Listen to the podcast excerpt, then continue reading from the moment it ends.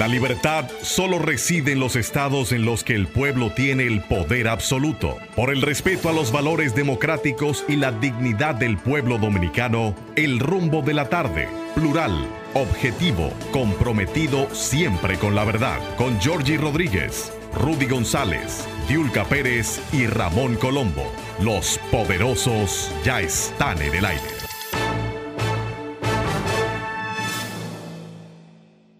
Buenas tardes, República Dominicana.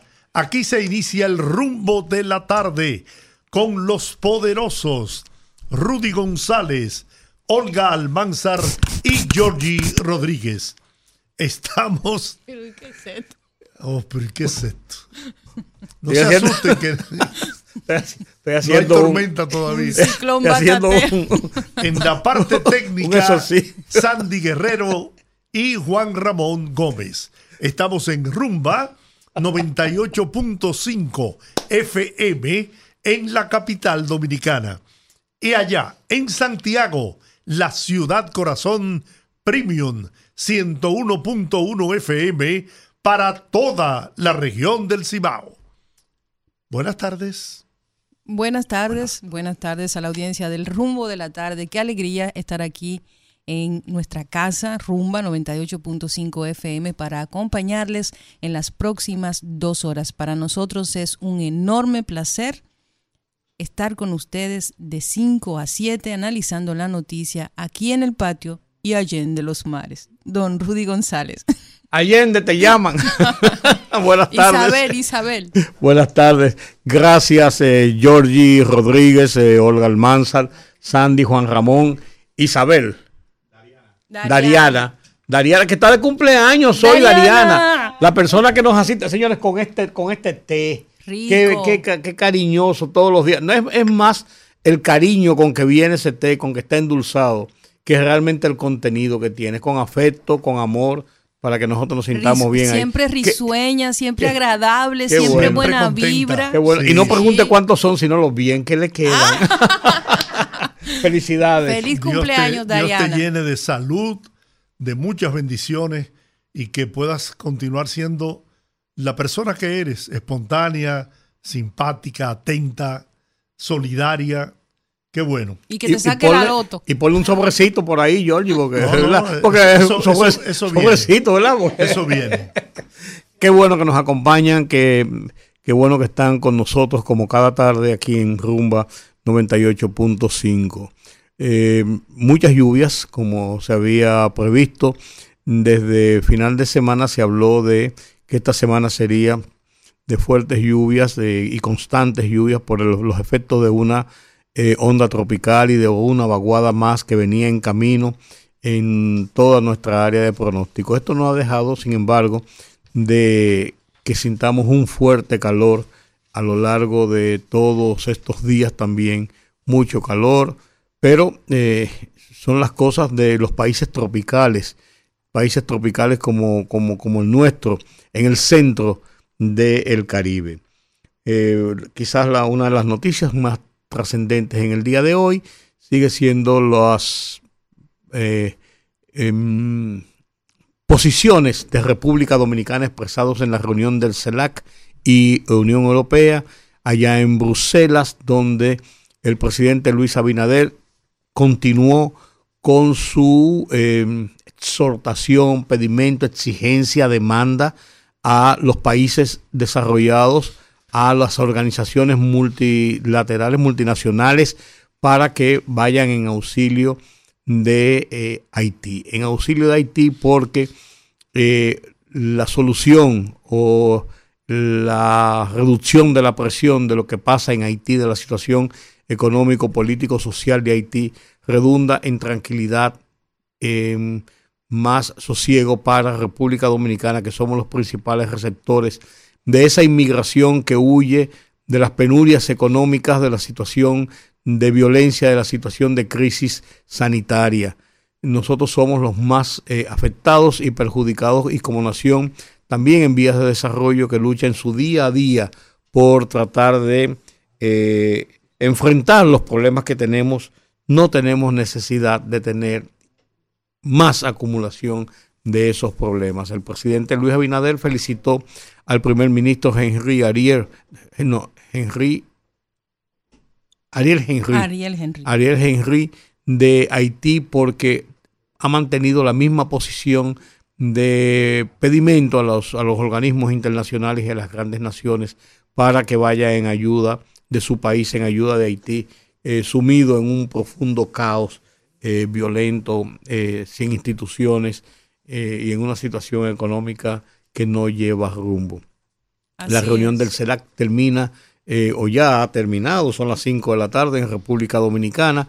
Estamos hablando de que son las 11 de la noche en Bruselas.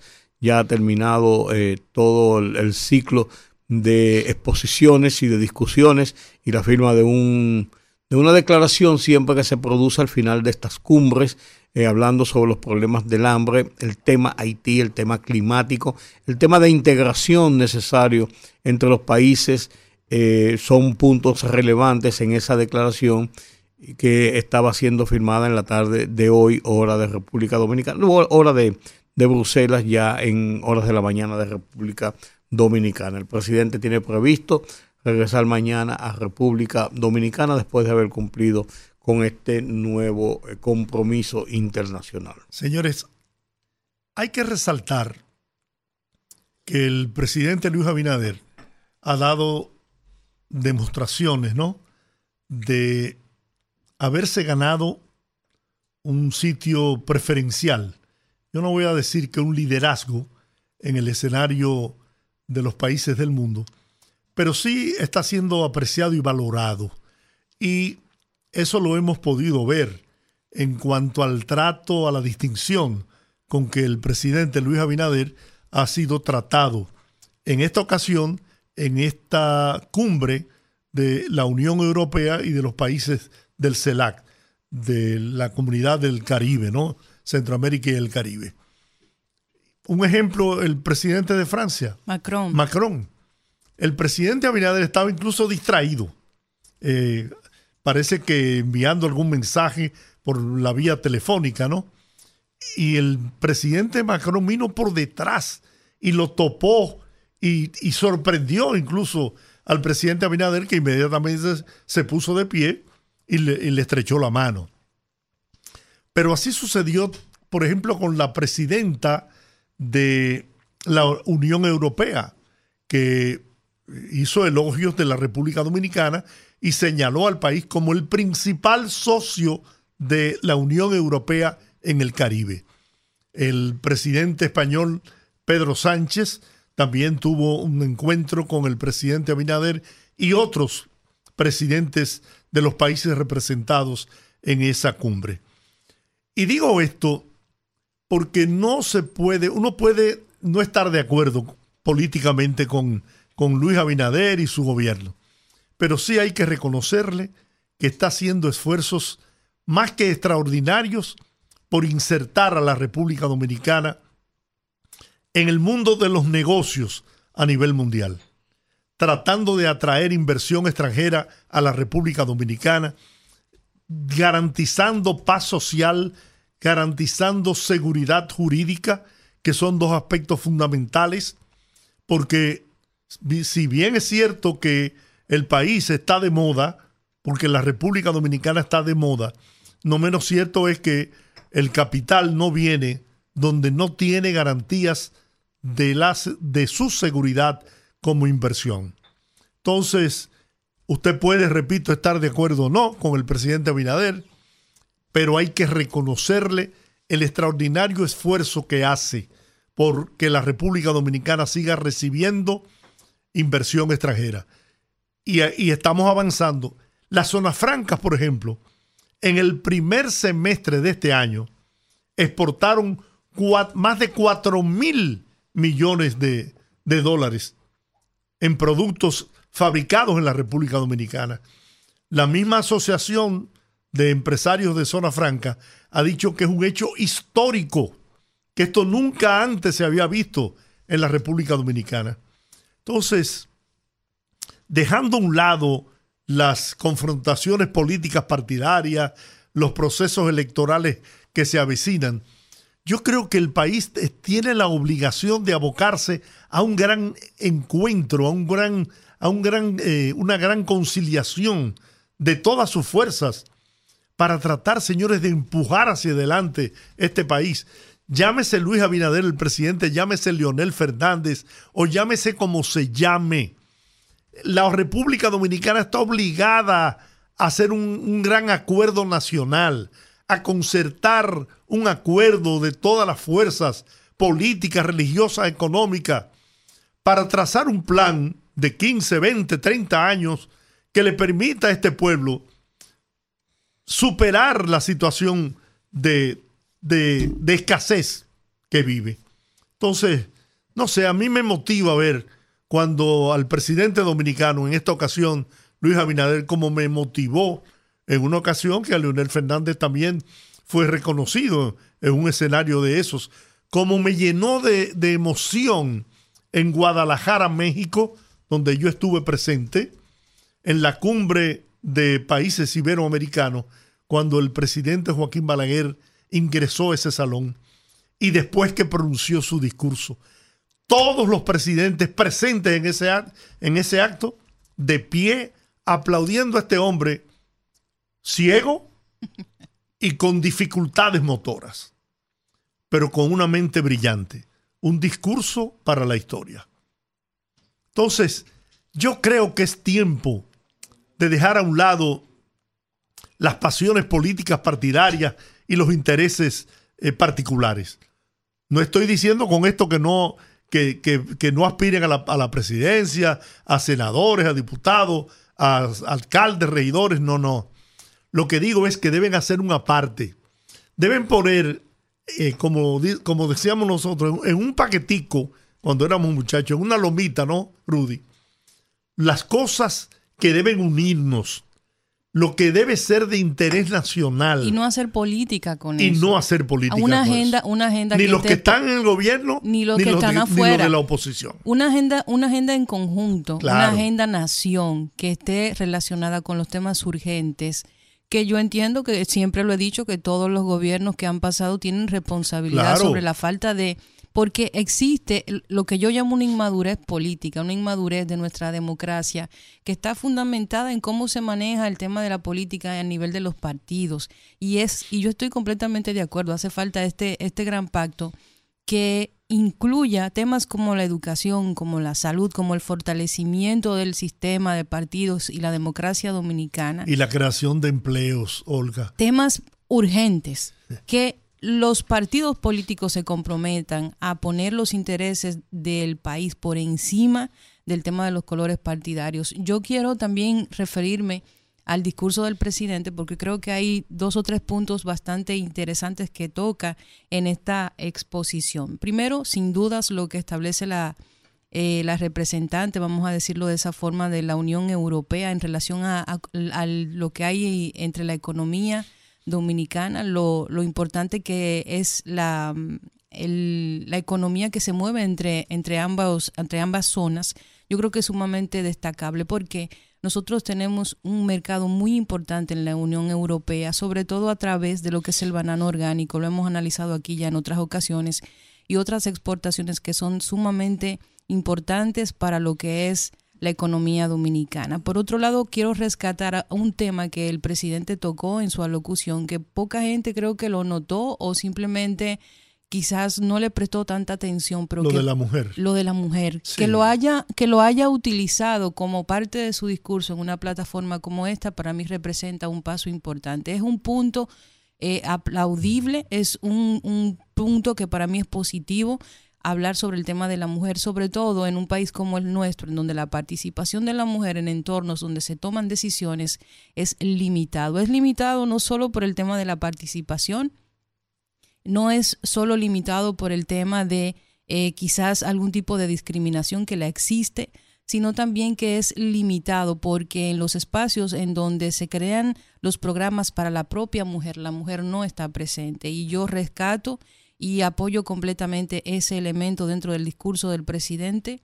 ante la CELAC sobre el tema de mejorar las condiciones para que la mujer tenga una igualdad o una paridad dentro de los procesos y sobre todo tenga acceso a desarrollarse a nivel económico.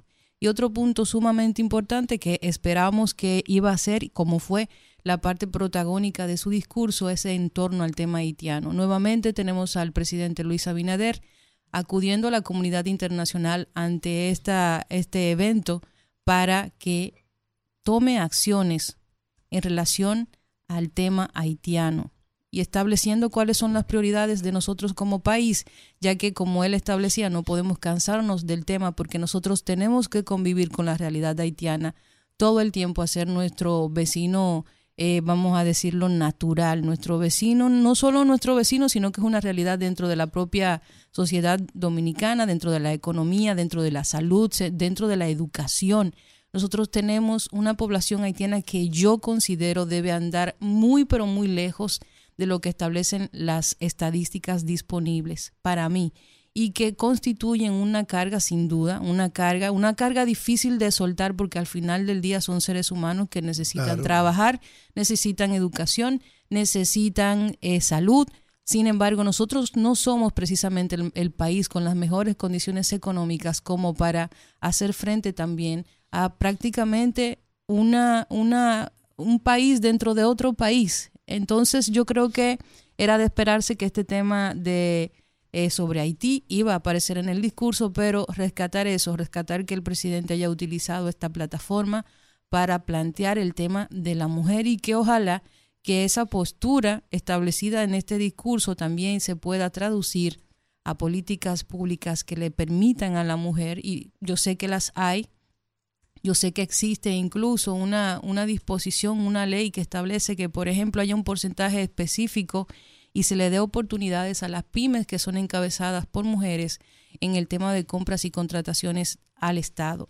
Y seguir avanzando en ese sentido es importante. En República Dominicana la mayoría de los hogares monoparentales están encabezados por mujeres y necesitamos necesitamos espacios en donde la mujer tenga esa misma posibilidad, ya que hay muchas mujeres preparándose en las universidades, hay muchas mujeres que están muy capacitadas con estudios superiores que con mucha frecuencia tienen que conformarse con el acceso a un empleo mediocre porque no tienen las mismas oportunidades y porque existe una política interna en las empresas privadas que está muy relacionada con preferir un hombre a una mujer a la hora de la contratación por un tema de un pasivo económico, que es como mucha gente se refiere a ese tema, de la mujer que tiene hijos, de la mujer que quizás eh, se utilizan situaciones que le son naturales y que ella no puede controlar para tomar decisiones que afectan su vida a nivel económico y laboral. Entonces, felicito al presidente Luis Abinader por esa parte, por poner el tema de la mujer dominicana y con ella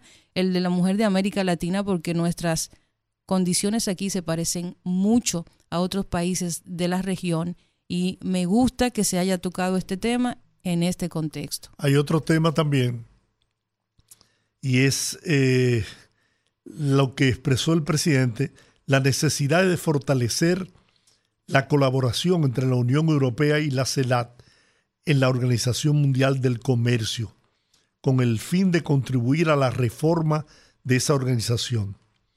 También dijo que otro tema de importancia son las finanzas para el desarrollo, la reestructuración de la deuda y la provisión de liquidez para detener la crisis de esa deuda.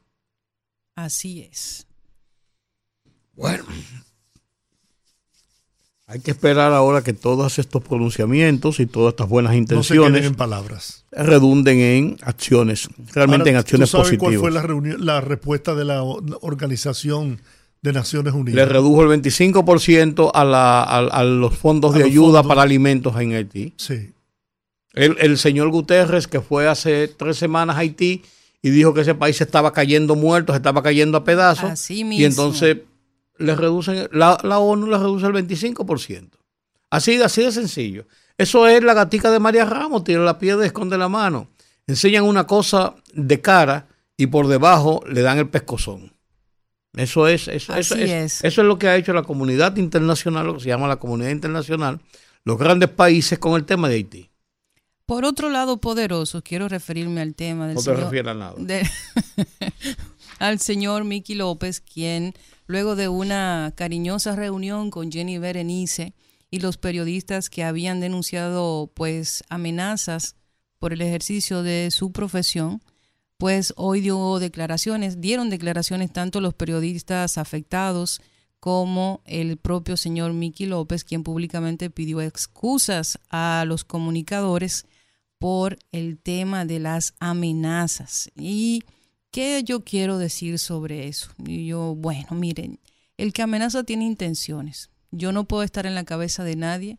Afortunadamente lejos estamos de esas épocas en donde ser periodista era casi, casi una sentencia de muerte. Estamos en un país en donde gracias a Dios y a una parte de nuestra democracia que funciona, aquí hay gente que que ejerce la libertad de expresión de una manera a veces hasta irrespetuosa y no pasa nada, porque nosotros tenemos libertad de expresión en este país. Que usted se autocensure porque usted tiene compromisos con X o con Y, eso ya es otra historia y otra discusión, pero de que aquí en este país existe libertad de expresión, la hay. Yo sí critico que en este caso se buscara una, una especie de negociación en relación al tema de Miki López y que hiciese la, la magistrada Jenny Berenice como de mediador ante una situación como esa. Porque una persona que lo hace una, ok, lo hace dos, ok, pero el dedicarse a amenazar a tres personas de los medios de comunicación por la hipersensibilidad de, que le creció por el tema de la crítica, de una crítica válida, porque lo que sale en los medios de comunicación no, no lo escribieron esos periodistas, lo escribió el Ministerio Público que dio a conocer las informaciones de ese caso. Entonces, yo me pregunto, ¿por qué si hay una amenaza no se toman acciones directas con esta persona? ¿Por qué hay que utilizar la mediación con una persona que tuvo tres ocasiones para pensar lo que estaba haciendo y aún así lo hizo? Pues mira, Olga, yo te voy a decir una cosa. Yo difiero totalmente de ti por lo siguiente. Primero, el sistema penal establece la conciliación. Punto número uno. Yo creo que lo que Jenny Berenice hizo fue lo correcto. Frente a frente, cara a cara. ¿Qué es lo que usted está diciendo de estos periodistas? ¿Qué fue lo que ellos dijeron? Pongan la cinta de lo que ellos dijeron. Usted se está volviendo loco. Porque eh, que, no fue de que vamos a beber un café. Mira, Miki, deja esa vaina. No, no fue así. Usted se está volviendo loco. Tiene prohibido dirigirse a esos periodistas nueva vez. Incluso él dijo, yo quiero pedirle excusa y quiero, quiero incluso enviarle cosas de lo, de, lo que nosotros no estamos defendiendo. Pues no, no, usted tiene prohibido totalmente dirigirse. Si usted quiere dirigirse a algo a ellos, por vía de sus abogados y de los abogados de ellos. Es una advertencia clara de que la autoridad no permite bajo ninguna circunstancia ese tipo de chantaje. Yo creo que lo que hizo Jenny Berenice es lo correcto. Te voy a decir por qué. Tenemos que pensar, no es el caso tenemos que pensar que las redes sociales, la televisión y la radio se han convertido en receptáculos para embarrar y desbarrar contra cualquier persona. Sin, con el hecho de que yo soy periodista. De que yo soy yo, yo puedo decir lo que me dé la gana. Lo vemos todos los días con los famosos comunicadores que no son periodistas ni son nada, son cualquier cosa menos periodistas y que muchas veces se enganchan a esto haciendo galas y uso de las facultades que le da la constitución de una libertad de expresión y de una libertad de prensa que disfrutamos en República Dominicana. Entonces, eso es un abuso de mucha de esa gente. No es el caso que estoy diciendo. No, para nada. Pero para eso están, ¿sabe qué? Los tribunales. Usted me difamó y yo lo llevo a los tribunales. Exacto. Entonces, correcto. Ahora, ¿Qué vamos a esperar? Que llegue a una vía de acción esa situación. Yo creo que lo que Jerry Berenice hizo fue lo correcto, lo paró en seco. Ahora, esos periodistas no pueden rebalarse ni con una cácara de guineo, porque se les va a pegar el favo a Miki López. Yo aprendí una, una lección cuando yo era un joven reportero. Cuando mataron a Orlando Martínez, yo lo he relatado en otras ocasiones. Cuando mataron a Orlando Martínez, yo era corresponsal de Associated Press, de prensa asociada, una agencia internacional de los Estados Unidos, donde estaba tipificada como ser una dependencia de la Agencia Central de Inteligencia de la CIA. Yo vivía en la parte baja de la ciudad. Yo tuve un enfrentamiento muy violento con Juan Bosch, porque en una información que yo escribí y mandé a la AP, cuyo lead decía, la, en la introducción de la información decía, dos miembros del Partido de la Liberación Dominicana que dirige el expresidente Juan Bosch están siendo investigados por el asesinato del periodista Orlando Martínez.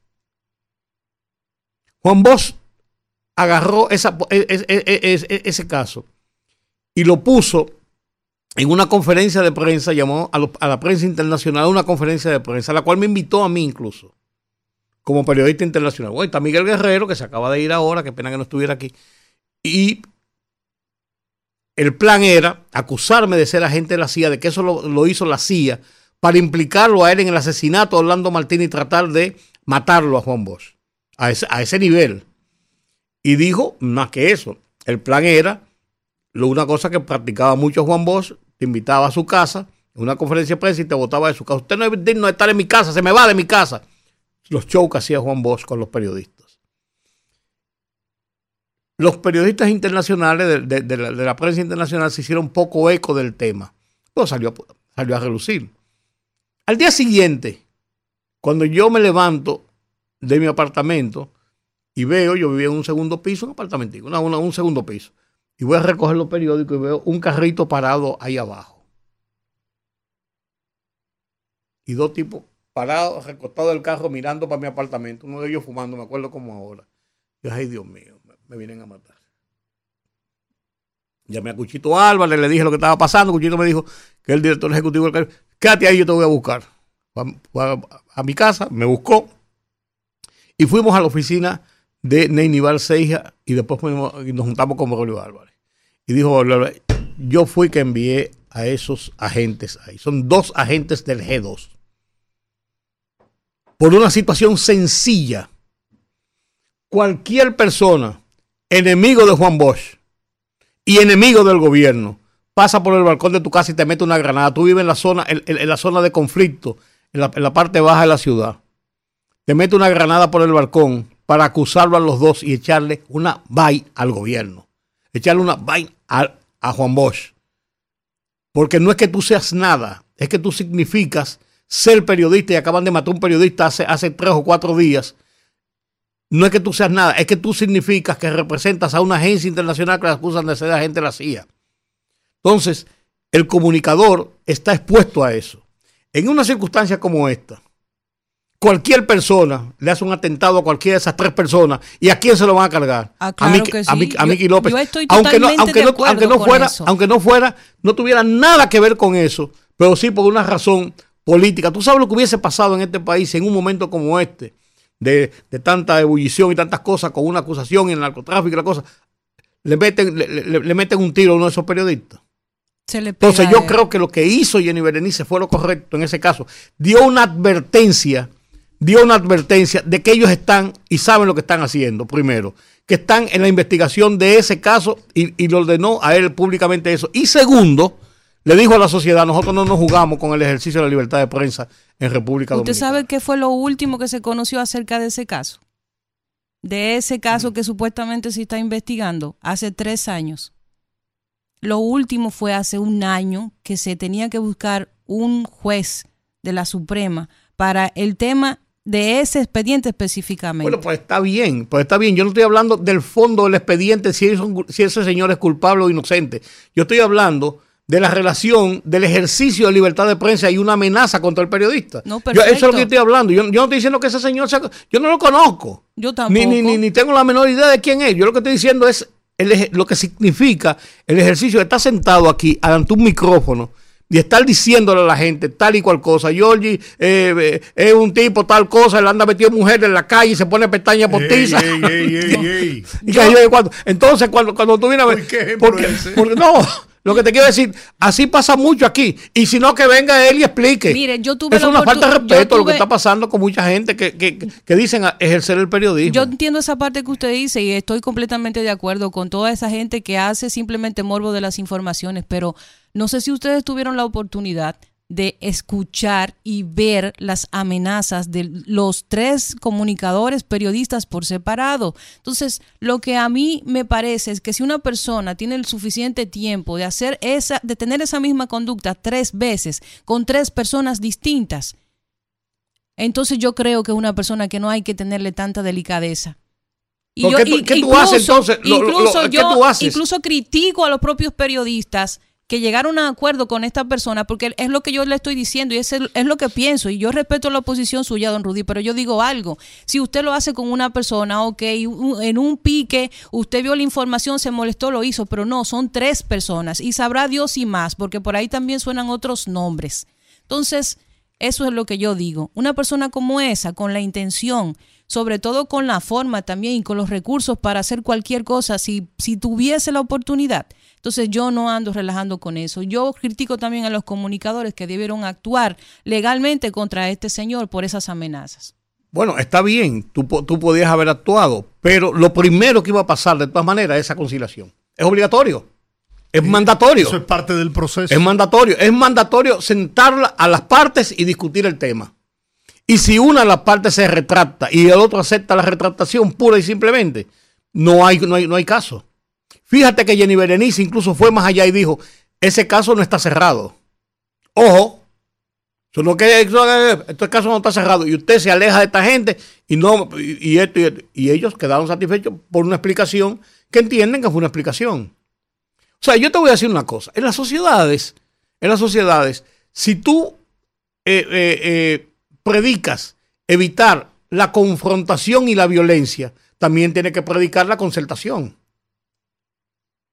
la concertación. O sea, hubo una vía de acción que no fuera la amenaza. Claro, yo estoy de acuerdo con que la amenaza es suficiente una vía de acción, pero no llegó a ninguna situación. Y claro, y claro, él se paró y dijo, después de, decir lo que dijo ahí y pedir las excusas, fue y se paró ante los periodistas y dijo, sí, yo, verdad, yo me equivoqué y yo pido excusas y yo prometo que eso no vuelva a pasar. O sea, también tú tienes que darle la oportunidad a un hombre que hizo, que hizo un mea culpa de esa situación. Yo estoy diciendo lo otro. Si eres culpable, si la, si la, si la esposa, si hay un proceso abierto contra él, si el narcotráfico. Yo no estoy diciendo de eso. Yo estoy hablando del ejercicio puro de la libertad de prensa, que es, muy, muy maltratado. Eso envía un mensaje también. Es lo que estoy diciendo. Eso envía un mensaje a, todos aquellos que utilizan la amenaza y la... Diciéndole, estamos atentos a eso. Además de eso, le está diciendo a la sociedad, hay garantías de la justicia en el ejercicio de la libertad de proceso. Yo, creo que tiene un mensaje. Yo, yo lo vi, a mí me gustó la acción.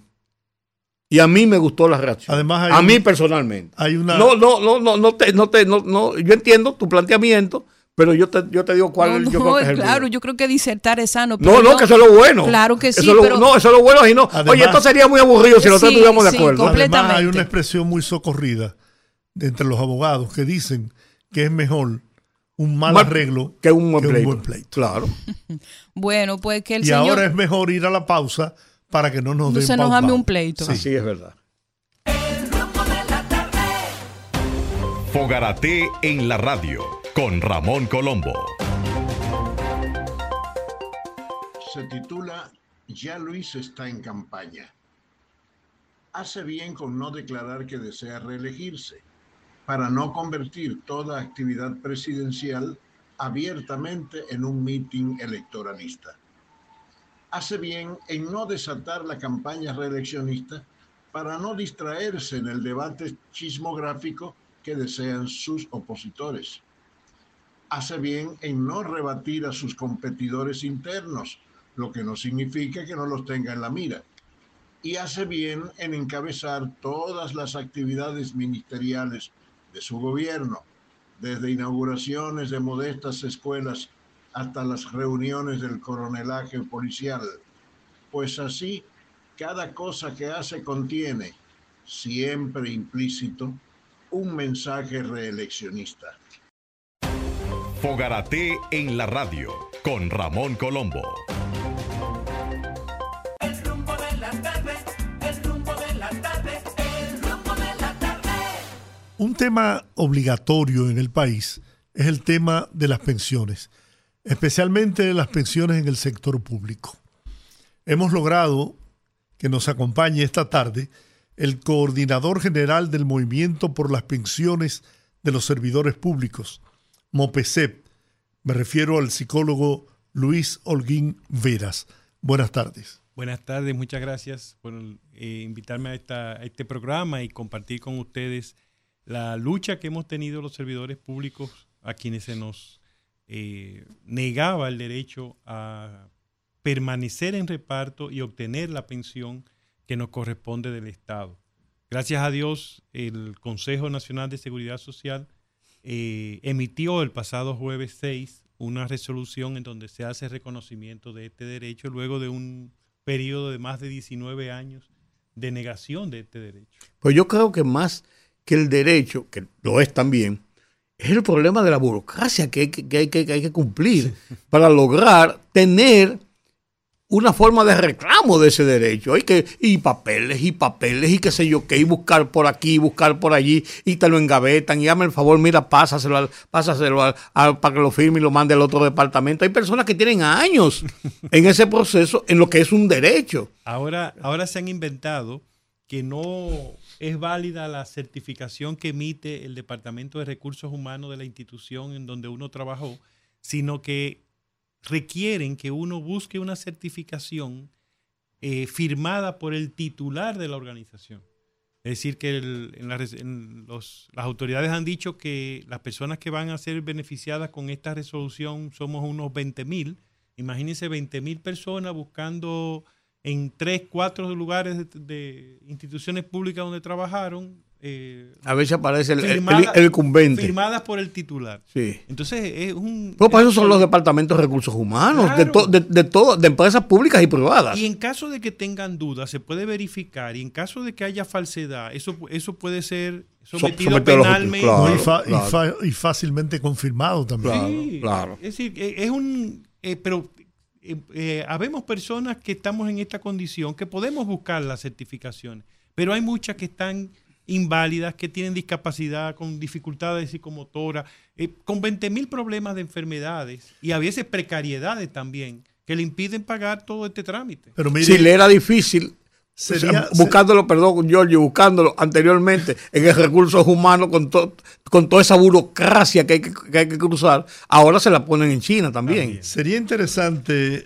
eh, que usted le explicara lo que es el reparo a la gente. Sí. Porque Rudy, yo y usted más que nadie sabemos lo que es, pero tenemos una audiencia en todo el país que a lo mejor no conoce lo que es. El sistema de reparto es un sistema que era el sistema tradicional aquí en República Dominicana, que es un sistema en donde no hay una cuenta individual de cada persona, sino que es un sistema solidario que tiene prestaciones preestablecidas. Cuando nosotros comenzamos a trabajar se nos explicaba que al cumplir un mínimo de 20 años de antigüedad y 60 años de edad empezábamos a tener derecho a pensión o cuando cumplíamos una antigüedad de más de 35 años ya no importaba la edad, La edad. que tuvieran. Entonces ese es un sistema que en vez de tener como el sistema de capitalización individual que Que es un ahorro que tú haces, Sí, que es un, bueno, pero es un tú ahorro y el, y el, y el, el- y el empleador. el empleador. pero y, un derecho acumulado. pero es un, es un fondo que te dicen que es tuyo, pero no te sirve para nada. Sí. Porque ni siquiera te da la certidumbre de que cuando tú cumplas los 30 años de trabajo vas a tener una pensión digna. Porque los mismos estudios de la Superintendencia de Pensiones han señalado que la pensión va a corresponder en el mejor de los casos a menos de un 30% de tu salario. Es decir, que quien ganaba, vamos a decir, 100 mil para que sea más fácil eh, ver la diferencia, Va a recibir 30. 30 mil pesos. Es decir, tú vas a bajar de, de vivir con 100 mil pesos a tener que vivir con 30 mil en un periodo en donde, Donde tú tienes más. más. gastos de medicinas, de y, donde, médicos. y donde sube el costo de la vida, ha subido. Totalmente. La economía pues, tiene, tiene e- esa particularidad de aumento constante. Exacto. Entonces, el sistema de reparto es un sistema más solidario en el sentido de que las pensiones se van pagando con los aportes que hacen los que están trabajando, en, el en este caso en el sector público, y eh, tiene la garantía de esos montos, de esa certidumbre de unas pensiones con eh, montos establecidos bajo ciertas condiciones de, de requisito. ¿Y cuáles son los montos establecidos? El- para la persona que tiene 20 años de antigüedad, el, el- corresponde el 60% del promedio de salario de los últimos tres años. Perdón, antes, antes usted se 20 años de antigüedad y alguna ed- edad eh, biológica. Sí, 60 O sea, años de edad. hay una hay una- Sí, sí, 60 o sea. años de edad es el, el mínimo de edad que se requiere. Y 20 a años de servicio. A excepción de aquellos que hayan trabajado más de 35 años, que ya Sí. se obvia la edad que Automáticamente, claro. En- para los que tienen más de 25 años, le corresponde un 70% también del salario promedio de los últimos tres años, y los que acumulan una antigüedad de más de 30 años, le corresponde un 80%. A los de 35 también le corresponde el 80% del salario, del promedio de salario de los últimos tres años, pero sin importar la edad que tenga. Son los cuatro parámetros que, que se tienen en el sistema de reparto eh, de funcionarios y, y empleados públicos. Lo, lo lamentable es que esta negación de derecho se hizo teniendo en la misma ley 8701 tres artículos que reconocían ese derecho. Y aún, Sí. aún así, por más de 19 años, el Consejo Nacional de Seguridad Social eh, negó este derecho con todas las consecuencias que eso implica. ¿Y sobre qué, y sobre qué, sobre qué pretexto, sobre qué, sobre qué base? Porque si está, si está en la ley y en un artículo de la ley, ¿sobre qué base? ¿Cómo, Mire. cómo lo enviaban?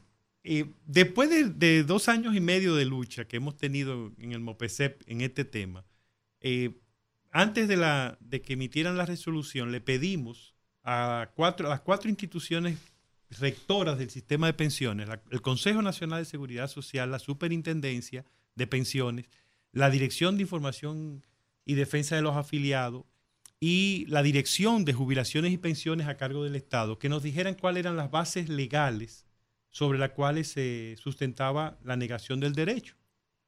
Y bueno, esperábamos que saliera alguna, alguna justificación, alguna... No, no nos enviaron ninguna que tuviera que ver con, con el caso nuestro. ¿Qué fue lo que ocurrió? Que hay dos formas establecidas en la ley 8701, la, la vigente, que establecen la posibilidad de una persona pasar a reparto o, o permanecer, seguir perteneciendo a reparto. El tener más de 45 años, que se llama también en, algún momento en la ley de ingreso tardío, y los que tenían hasta 45. ¿Qué pasa? Que desde que se aprobó la ley, habían personas que ya calificaban para pensión y que empezaron a reclamar su, su derecho a pensión. Y obviamente ese grupo llevó a que se tomaran resoluciones con, con los de más de 45 años. Y yo creo, es una interpretación, que ahí vino el error, que se asumió que esas eran las únicas personas que podían pasar a reparto, que podían permanecer en reparto. Y, dejaron de lado la otra opción que in- incluso en los considerando de esas resoluciones aparece el artículo principal que reconoce nuestro derecho, que es el 38, que establece que las personas que están amparadas por la ley de- del sistema de reparto, la 379-81, podían eh, permanecer en reparto sin importar la edad. Hay otros dos artículos, el 35 y el 39, que más o menos respaldan esa, ese artículo 38. Y entonces en los considerando ellos lo mencionan, pero luego en el, en En, la el práctica- desarrollo de la... sí. pero lo grande es que sin tener ninguna resolución, ninguna base legal, por 19 años esto se ha mantenido. Es ahora cuando... Una negación de reclamo. derecho. ¿Y qué, ¿Y qué va a pasar con esos Sí, claro, una, 19 ne- una años? negación de derechos. Lo, bueno, ahí la, disposición es bastante completa. El, Consejo realmente hizo un, trabajo muy arduo para, para llegar a esta, a resolución. Ahí se presentan varias situaciones de... Primero reconoce el derecho, que es lo más importante. Todo el que trabajó en el Estado antes del primero de junio del 2003 tiene el derecho a permanecer en reparto. Eso no quiere decir que tiene derecho a obtener la pensión, pero tiene el derecho siempre que cumpla con los requisitos que establecimos de edad y de antigüedad.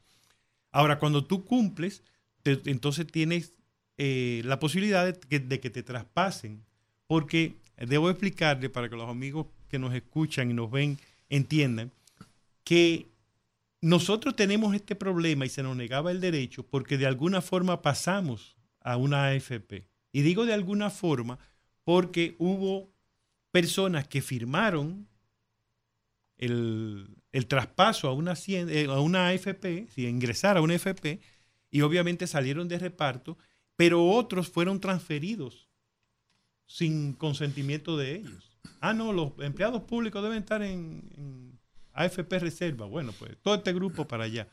Y hay personas que tienen, hay instituciones, una institución en la que yo he trabajado, trabajo, que el, el monto involucrado en esa transacción de pasarlos a reparto implicó que 14 meses de cotizaciones de ellos quedaran En el aire. en el aire. Cerca de 7 millones de, Por eso pesos eso no es posible. que no están en, su- en sus cuentas individuales. Por suerte ahora pasan a reparto y eso se subsana. Déjame preguntarle algo. ¿Se mantiene el, el- el mecanismo de que, aunque usted ha trabajado en 10 instituciones del Estado, se le van acumulando y se le van aplicando? Entonces usted tendría que ir a 10 sitios a buscar al, al incumbente si se mudó y si vive en Nueva York, para que hágame el favor firmarme esto. Digo, tiene que cumplir todo ese rigor, no Sí. solamente con el último, sino con todos. Con todos, con todos. Por, por eso ponerse en China a la gente. Pero lo peor es... Porque eso pasa muy, muy frecuentemente, gente que va cambiando Sí. de una institución a otra. Sí, sí, sí. Pero lo peor es que escuché, esto no es eh, oficial, pero, pero un- uno de los compañeros eh, lo mencionó, que esa certificación que tú busques por el, por el titular de, de cada institución donde trabajaste tiene una fecha de caducidad, así que no, no es válida ya de- hasta que te salga la pensión, sino que tú tienes que quizás volver otra vez, eh, pasado un tiempo, porque ya venció tu... Entonces, eh, es un absurdo, porque estamos Sí. hablando de un documento oficial, estamos hablando de, que hay penalidad para esa persona que haga un- una certificación, incluso la ley de función pública establece sanción para quien da una certificación falsa. Hay otro caso, y es el caso, yo lo conozco por, incluso por situación de varios amigos, que han trabajado en la administración pública, tenían acumulado fondos para, su, para una pensión, salieron de ahí, pasaron a Hacienda. Hacienda no lo reconoce, lo manda a deuda pública o está por ahí y se pierde. Eso, eso es un robo al dinero de la persona, para decirlo eh, descaradamente. Pues eso no puede ser. Y, menos, y menos si es, si es el, el Estado y el Ministerio. Sí, sí. Eh, yo no, no conozco casos de ese tipo. Eh, sí conozco casos de personas que han trabajado en el sector eh, público, Público. y en el privado, y entonces se tenía una, Una dualidad. una indefinición de qué iba a pasar con los fondos que eran producto de tu trabajo en el sector privado. Con esta resolución queda claro que se va a transferir los aportes que tú hiciste, que hizo tu empleador del sector público y la rentabilidad que esos fondos hayan generado. Lo del sector privado se quedaría en la AFP y entonces la AFP lo devolvería en la forma que está ¿Y establecida. cómo se hace? Entonces uno tiene que ir y afiliarse a una, a una, a una AFP. Porque ya nosotros estamos afiliados, porque también es bueno que expliquemos que el mismo Consejo Nacional de Seguridad Social y la Superintendencia de Pensiones en varias resoluciones reconocen que el proceso de afiliación se hizo con desorientación, desinformación y que incluso hubo traspasos automáticos, que ya lo mencioné. Entonces eso implica que realmente el proceso de afiliación no se cumplió, no se llevó con el debido proceso. ¿Qué nos pasó a nosotros? Iban personas de una FP que con autorización del área de recursos humanos o de los incumbentes, no sé de quién, decían cosas como el que quiera recibir su pensión, venga y firme. Porque de lo contrario no tienen seguridad. Cuando eso te lo dice una persona que está respaldada de las autoridades de la institución, muchos firmaron. Claro. En el caso mío, yo creo que yo firmé en un momento en que salí de una institución pública al sector privado. Eh, y yo firmé, creo que voluntariamente. Tengo que investigar, pero creo que, que voluntariamente. Ahora, ¿qué encontramos? Que la ley de función pública establece que la pensión es un derecho laboral. Y más adelante, en el artículo 3 dice que la- los derechos laborales son irrenunciables. Es decir, que aunque yo haya firmado, No, no, no implica que hayas renunciado a tus derechos. no he renunciado a mi derecho y debo volver- poder volver. Hay un caso, el mío. Yo inicié, me inicié cotizando como director de comunicaciones en la Cámara de Diputados en el 2002, 2002, 2003. Y Un empleo del Estado. un empleo del Estado. Yo, pero resulta que yo firmé un, un documento para una AFP al cabo del tiempo oigo con muchos amigos, yo dejo de trabajar y oigo que muchos amigos, entre ellos el vecino acá, pudieron recuperar buenas sumas de dinero. Sí. Y yo dije, oh, pero yo debo tener un dinero. Cuando empiezo a investigar, bueno, pues sí, tengo dos millones, alrededor de dos millones de pesos, pero a sorpresa, yo estoy en Hacienda. Usted, ¿Y ha cotizado en el sector privado? Yo he cotizado en el sector privado. Eh, con esta resolución queda claro que, que los fondos que usted tiene en su AFP, en, en, en la, AFP, en la Hacienda, eh, por el sector privado deben pasar a, a, a la- a una AFP. Se le va a abrir una cuenta en una AFP y se le van a poner ahí. Ay, Georgie, vamos a celebrar.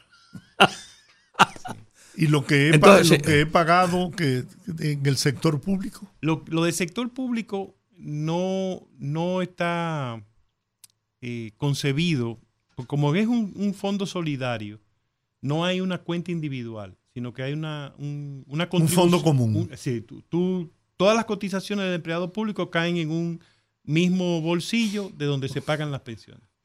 Y cuando el, el que ha cotizado llegue a pensión, no, su pensión se la pagarán los otros trabajadores que siguen cotizando. bueno, pero hay dos millones de pesos, un ejemplo, ¿no? Y resulta que fuimos donde hace unos años ya, Al al superintendente de pensión. superintendente, Antes de la pandemia. Sí. Y me dijo, mira, eh, mandó a calcular, a mí me tocaban unos 13 mil pesos de, Sí. de pensión. Y yo le dije, mira, gracias. Lo mejor que hizo, porque ahora lo va a poder retirar. Porque por tener, imagino que tenía más de 45 años en, Sí. en el 2003. eh, Sí. Sí, no, Sí, hace 20 años. sí. En el tenía 2003 tenía más de 40. Entonces 45. ya usted le, le entra en el concepto de ingreso tardío y una de las opciones que tiene es retirar el, en un solo pago el monto que tiene acumulado. Todo lo que me han descontado en sector público y privado. ¿Pero dónde? El- el en público Hacienda. no. Pues, Ajá, ese es el tema. Sí, el público no, porque, y, y más si está en Hacienda, si está en, en reparto, eh, con, esta, con esta resolución es que se va a poder abrir la cuenta de, en, el- en la AFP y sus aportes eh, en el sector privado van a, a pasar a hacer ese fondo. Quizás el aporte que haya hecho del 2003 hacia acá en el sector público se va a quedar en, en Hacienda. Pues se va a quedar entonces en un limbo en Hacienda. ¿Por qué qué va a hacer en Sí, Hacienda? es, eh, porque como no es una cuenta individual, Sí. es un aporte que uno hace. eh, Bueno, el- pero usted, usted señaló que hay una escala, ¿no? Ah, pero espere, don Giorgi. También, esto, es- esto es parte de lo que estamos señalándole al- a las autoridades. La ley contempla un bono de reconocimiento para todos esos que trabajaron, que cotizaron en el Estado y que no van a poder llegar a pensión. Hay un bono de reconocimiento que nunca se ha podido pagar, nunca lo han pagado, y que ahora nosotros decimos, bueno, ahora es una buena oportunidad para hacerlo, porque como ya los que teníamos el derecho de volver a reparto se nos reconoció, todos nosotros vamos a, pasar a reparto, ya no tienen que, que darnos bonos. Pero a esos pocos que se van a quedar, o eso no sé la cantidad, pero a esos que se queden, que no califican para una pensión, que, pasarán a una FP, deben pagarle el bono de reconocimiento. Así que ahí hay, en las cotizaciones que usted haya, haya pagado, hay un- una compensación que está establecida ahí. eh, no ha habido nunca interés por pagarlo, pero quizás ahora, como que se ha reducido, se pueda pasar y eso podría ser una, una relativa recuperación de esos aportes que, que usted hizo en el sector, eh, de- en el sistema de reparto. Sí. Así que una buena noticia. Bueno, Cualquier cosa es mejor que nada, Georgie. Yo vi que tú pusiste la cara de tristeza. Sí. Después que sí, que no. Pero bueno. resignado, ¿no? Porque no hay... Ahora, ¿qué cantidad de personas entra en este en esta nueva modalidad a, propósito de la, de, la resolución aprobada? Más, más o menos. Las autoridades dicen que, que va a beneficiar a unas 20 mil, pero ellos están eh, tomando en cuenta también aquellas que, que todavía están por, por cumplir sus, sus requisitos.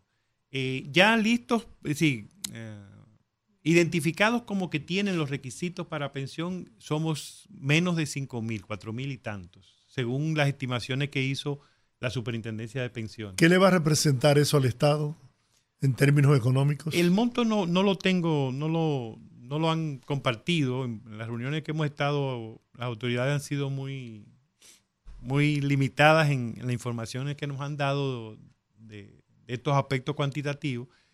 Pero lo importante es que muchas personas que dieron su vida laboral al Estado y que estaban siendo eh, eh, negado el derecho a, a obtener una pensión digna, eh, han recobrado esa, esa posibilidad. ¿Y los, y los que han muerto, los que han fallecido? Eh, lamentablemente, si estaban en una AFP, sus herederos pueden, pueden ser beneficiados. Esa es una de las cosas buenas que tiene la resolución y, y se le debe a un esfuerzo que hizo la Dirección de Información y Defensa de los Afiliados, que logró que la, al- se reconociera el derecho, pero que la transferencia se hiciera cuando la persona cumpliera los requisitos de obtener su pensión del Estado.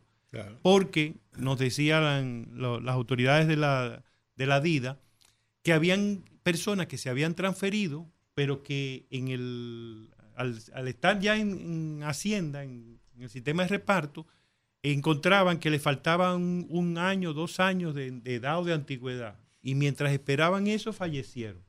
Entonces, en reparto no hay una forma de tener un beneficio para los herederos, para el cónyuge. En, en el sistema de capitalización individual sí. Entonces, es una ganancia para los servidores públicos que tengamos la certeza de que ya el, el derecho está reconocido y que cuando cumplamos los requisitos vamos a poder pasar. Entonces, en, si fallecemos antes de, que, de obtener la pensión del Estado, sí podríamos nuestros herederos tener ese beneficio. Una vez que tenemos la pensión del Estado, sí el cónyuge, pues al fallecer el, el pensionado, el cónyuge puede tener una, una pensión de eh, subsistencia, creo que se llama, no, no recuerdo, pero se le pasa la pensión a la... Hay un caso, que yo conozco por lo menos dos casos y creo que deben haber más. Como me mencionaron también, hay otro fulano también. De personas que, impedidos de lograr que le salga su pensión, que le salga su pensión, porque es así, porque está ahí, pero el lío no sale meses y años y no sale la pensión. El Poder Ejecutivo le ha otorgado una pensión privilegiada. Y también antes se hacía a través de leyes dictadas por el Congreso Nacional, que otorgaban pensiones. Yo no me pueden dar la pensión, pero el Poder, Ejecutivo me puso eh, 30 mil pesos de pensión. Y se habla de que, hay, de que en este gobierno solamente se han, solamente en este gobierno se han otorgado pensiones especiales, no voy a decir privilegiadas, especiales. Se habla entre 25 y 30 mil personas. Hay quienes dicen que 35 mil pensiones se han otorgado. Si esas personas entonces caen dentro de esto, ¿cuál sería su situación legal? Eh, puede escoger la que más le, le La que convenga. más le- Pero eh, aunque la ley 379-81 faculta al presidente, le da una discrecionalidad para ofrecer esas pensiones, realmente son pensiones que se deben dar en casos de necesidad. Y es muy injusto tener eh, personas que acaban de recibir pensiones de 150 mil pesos, de 190 mil pesos, eh, sin haber trabajado en el Estado y que personas que han trabajado en el Estado cumpliendo tengan un límite de 80 mil pesos como tope máximo de pensión. Porque la ley plantea ocho salarios mínimos, pero aquí están congelados los salarios mínimos en 10 mil, pese a que, por ejemplo, nosotros hicimos un, análisis de casi todas las nóminas de los ministerios, solamente dos, la del Ministerio de Defensa y el Ministerio de la Presidencia, no, no la pudimos obtener para, para hacer la comparación de cuánto gana una conserje, un conserje en todas las instituciones, los ministerios. Y nos encontramos con ministerios que mínimo de una conserje es 25 mil pesos. Y hay conserjes que ganan 30 mil. Pero hay muchas que ganan 10 mil. Pero muchas de esas 10 mil no son conserjes, son ayudas que, el- que se han ido acumulando y que se pagan, que debería ser saneado. Entonces, ese límite de 10 mil pesos afecta el, el- El tope de la el pensión. tope de la pensión. Pero tenemos entonces, nosotros hicimos una comparación con la nómina del 1981 de tres ministerios, la del 2019 y la del 2020. Y nos encontramos que en el do- 1981 apenas afectaba menos de un 1%, porque afectaba a los secretarios de Estado y a algunos subsecretarios. En el 2019 y en el 2020, ese porcentaje de menos de un 1% pasaba a un 13, 14, un 15%. Mucho. Entonces está afectando a muchos empleados. Y eso es parte de lo que estamos pidiendo que se corrija. O elevando el salario mínimo o tomando alguna disposición, porque hay siete instituciones que no se aplica ese, ese límite. Entonces, a la- al resto de las instituciones sí. Parece que el que tiene más ojal, más saliva, Come Come más ojalá. Así mismo es. Bueno, agradecemos a Luis Holguín Veras, coordinador general del Movimiento por las Pensiones de los Servidores Públicos, por haber venido hasta nuestros Qué estudios buenas explicaciones. y dar esta explicación magnífica. Bueno, a mí me, me, me da una luz al final del túnel. ¿no? Sí. Así que Una, muchas una- gracias. una esperanza, yo. Sí. muchas gracias a ustedes. Ya yo había dado por perdido eso. Yo dije, bueno, eso cayó en el fondo del mar. Sí. Tendría que ser eh, un buceador para buscarlo. Y yo le tengo miedo a los tiburones. y más ahora que están atacando eh, con, con Sí, en mucha... Miami. Sí, en Miami. Vamos a la pausa y muchas gracias. ¿eh? Gracias a ustedes.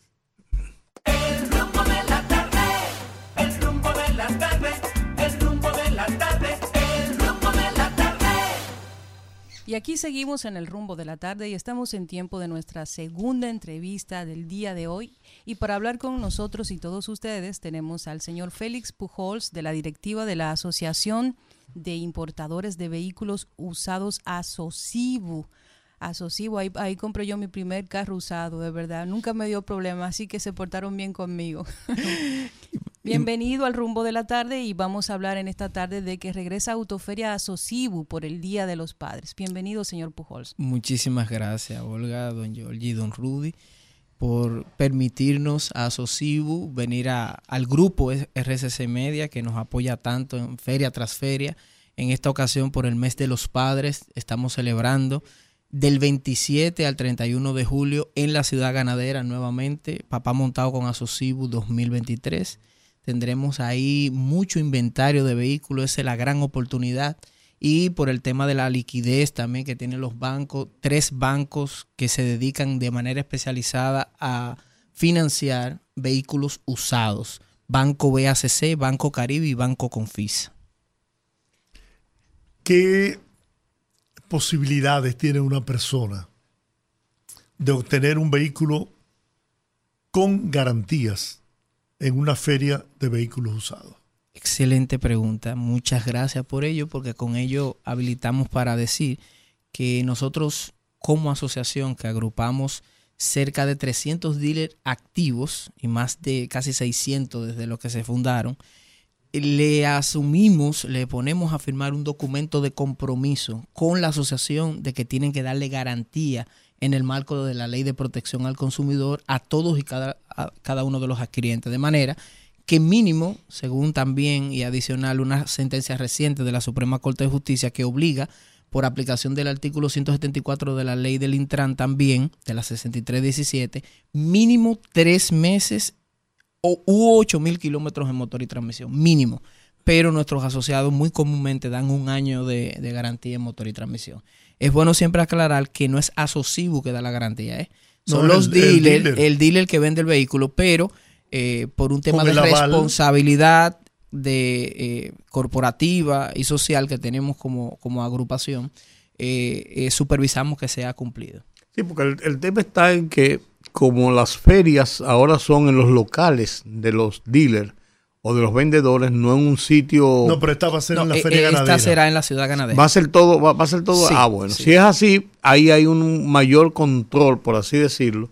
Porque si no, uno va a un dealer, hace una compra y después, bueno, pero vienen, bien- bien- pueden venir los reparos. Sí, de hecho, eh, la gran oportunidad para aquellos que nos siguen, eh, feria tras feria, que son tres al año, Semana Santa, Papá Montado y Navidad Montado, es esperando que en un solo lugar podamos brindarle una diversidad de servicios, desde el entorno de seguridad y los parqueos, el financiamiento de los bancos, las aseguradoras que están ahí presentes y todo el andamiaje de servicios adicionales, compañía de GPS, eh, eh, accesorios, todo eso y la depuración del plan piloto para que sepan que es un vehículo que no tiene oposición ni tiene eh, ninguna alerta de robo. Todo eso en un mismo lugar le facilita la vida a los consumidores. Y, y se, se facilita también al que va a comprar un vehículo el historial de ese vehículo, si es un vehículo ahogado, si tienen los mantenimientos adecuados. Sí, los dealers regularmente dan un Carfax que es eh, limitado. Si quieren regularmente es así,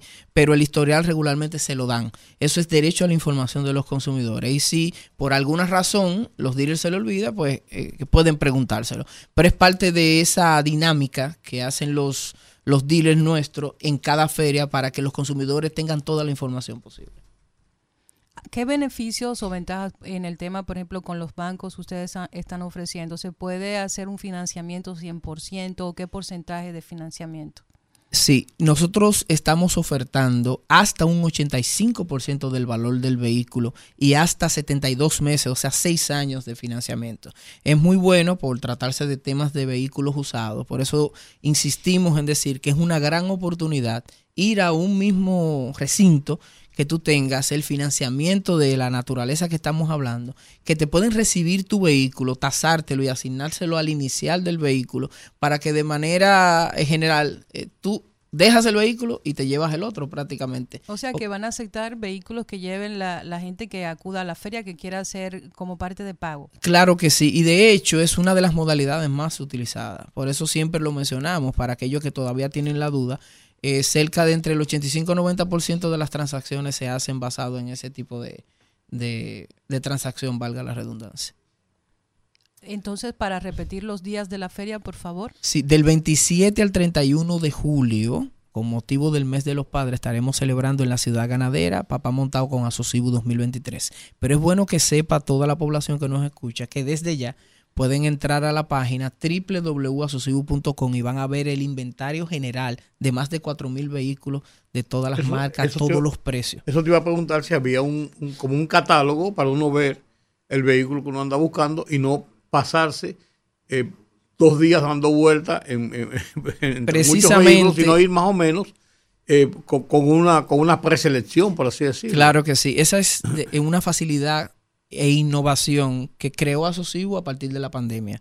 Es decir, creó la primera feria virtual de vehículos y mantuvo ese acceso, esa dinámica con los consumidores, con los clientes, para que, aunque ya estamos post pandemia, se mantenga esa, esa herramienta para que puedan verificar los vehículos y hay una calculadora incluso que le, le sugiere más o menos cuánto debe de buscar de inicial y cuánto sería el financiamiento. Y adicional y más importante es que pueden llenar un formulario para que puedan financiar o requerir a las tres entidades bancarias con sus datos y ellos le estarán contactando mucho antes de la feria para que agilicen su proceso de Eso- financiamiento. esos vehículos usados que se venden en la feria, ¿son vehículos importados usados? ¿Son vehículos de, de consumidores dominicanos que han, lo han cambiado y entonces ponen a la venta su vehículo? O traídos Sí, de ambos. fuera. Eso lo digo, importados Sí. o locales. Eh, sí, eh, la asociación se caracteriza por agrupar dealers que importan vehículos, pero en la dinámica diaria que se da mucho en los dealers es recibir vehículos y vender los importados, de manera que hay un porcentaje, aunque sea mínimo, de vehículos que son cautivos o que ya tienen un tiempo de haberse importado. De manera que, respondiéndole de manera precisa, ambos existen en la feria. Vehículos que ya han sido recibidos en los dealers y otros que han sido recién importados, que incluso no tienen todavía ni siquiera placas. Es decir, que están todavía sin estrenar. aquí en Aparecen todas las marcas. Todas las marcas y modelos. Tenemos Jeep o SUV, Jeepetas, camionetas, autobuses, camiones, camionetas, eh, vehículos híbridos, eléctricos que ya hay en condiciones de usado. Hay para todos los segmentos del mercado, para todos los jóvenes que van a adquirir un vehículo por primera vez, que van a ir a la universidad. Hay para todos los segmentos. Además, veo aquí también en la información que nos eh, se dieron que también hay otras actividades eh, que son parte de la feria. Así es, tenemos animación en vivo, tenemos bares y restaurantes, áreas para niños, para que vayan con su familia y vivan la experiencia que es ir a una feria de asociación. Esas orquestas que se mantienen amenizando y la, y la animación en vivo, para que vayan allá y, y vivan la experiencia de comprar un vehículo en una feria de asociación. Financiamientos de bancos, porque ese es un problema que los bancos no le gusta o no le gustaba financiar vehículos usados. Sino No, pero hay principal- tres bancos que... Principalmente vehículos, no, no, no, por lo que yo quiero decir, ¿hasta qué montos? No, no, yo, yo oí lo que, ¿hasta qué montos entonces estos bancos van a, van a financiar? Sí, el, el porcentaje, porque, Sí, porque- montos en general. No, no, eh, eh, exacto. montos no, no, no quiere decir el volumen, sino porcentaje. porcentaje es el 80, hasta el 85% Ah, y pues, hasta está 72 eh, meses, es decir, 6 años. ah, no, pues está bien. Y hay que recordar, y qué bueno que hace la pregunta, porque hace muchos, unos cuantos años, no, no tanto, el acceso al crédito para el vehículo usado era difícil. Muy difícil. Muy difícil. Y, Y, cuando entonces- comenzaron a darlo, era, era, daban apenas un 40%. un y hasta 30%, menos, y hasta menos, exactamente. 30%. Y, Y en eh, cuanto eh, al seguro Eh, las aseguradoras están ahí presentes. Nosotros tenemos eh, marcas patrocinadoras que también eh, dan el servicio ahí para que usted en un solo lugar lo financie y de inmediato pueda también asignarle su, su, Los su bancos seguro. no exigen que Sí. sea un determinado seguro. Eh, no, no necesariamente, no necesariamente, aunque cada banco tiene una aseguradora de preferencia, eso se puede dar, pero no creo que se dé la dinámica de obligar que sea con, un- con una aseguradora. Lo que sí es que por un tema lógico de garantizar la inversión, el banco tiene que asegurar eh, a través de esas pólizas de seguro que ese dinero que le prestó al consumidor tenga que ser garantizado con un seguro. Eso, eh, esa, esa lógica se da en, en todos lo- lo- los bienes. Me pregunta alguien por WhatsApp, ¿has- eh, ¿hay límites de años para los vehículos que quieran entregarse como pago? En principio no, pero ahí se da un tema de, de negociación. Eh, quizá hay un dealer que tiene un estilo de venta o, o un perfil de vehículos, qué sé yo, de alta gama y no quiera recibir un, un sedán de tal año. Pero eso, nosotros no tenemos restricciones. Y siempre respondemos también con las preguntas anteriores del tema de los años. La pregunta viene por el tema de la importación. Son cinco años de importación, pero tenemos un mercado cautivo que ya explicamos con la dinámica de recibir vehículos. De manera que puede aparecer una persona que ande buscando un vehículo 2012, 2013 y lo encuentre, 2011, no lo sé. Y, ve- Ay, y tenemos pudo- vehículos clásicos también, deportivos, o sea, hay de todo. Y pudo hacer- haber sido importado en, en, en el tiempo de los cinco años y ya hayan pasado los cinco años. Perfectamente. Todo eso pudo haber pasado. Perfectamente. Hay estadísticas de satisfacción de esa feria. Sí, eh, bueno, no la estamos midiendo eh, recientemente, pero sí tenemos retroalimentación por diferentes órdenes, por los bancos, por las aseguradoras y por nuestros propios asociados. Si lo medimos por la parte, eh, digamos que no me conviene decirlo, pero no importa porque es eh, transparencia total, por la cantidad de reclamaciones que llegan a la asociación postventa, es tan ínfimo que prácticamente no hay ni siquiera que mencionarlo. Eso es una satisfacción, porque eh, es la forma más clara de medir Claro. que un cliente no ha tenido problemas, ni con garantía, ni con defectos de fábrica, ni de ninguna naturaleza. Y los, las pocas reclamaciones que llegan se resuelven. O sea, que, ustedes le dan la opción a, a la persona que adquiere uno de estos vehículos, le dan cierta garantía para responderles ante cualquier eventualidad. Claro, eh, como habíamos dicho, lo mínimo que dan nuestros dealers de garantía es lo que dice la ley y una sentencia reciente, porque había también una, eh, digamos, una ausencia de regulación de, de los temas de vehículos usados en la ley de protección al consumidor.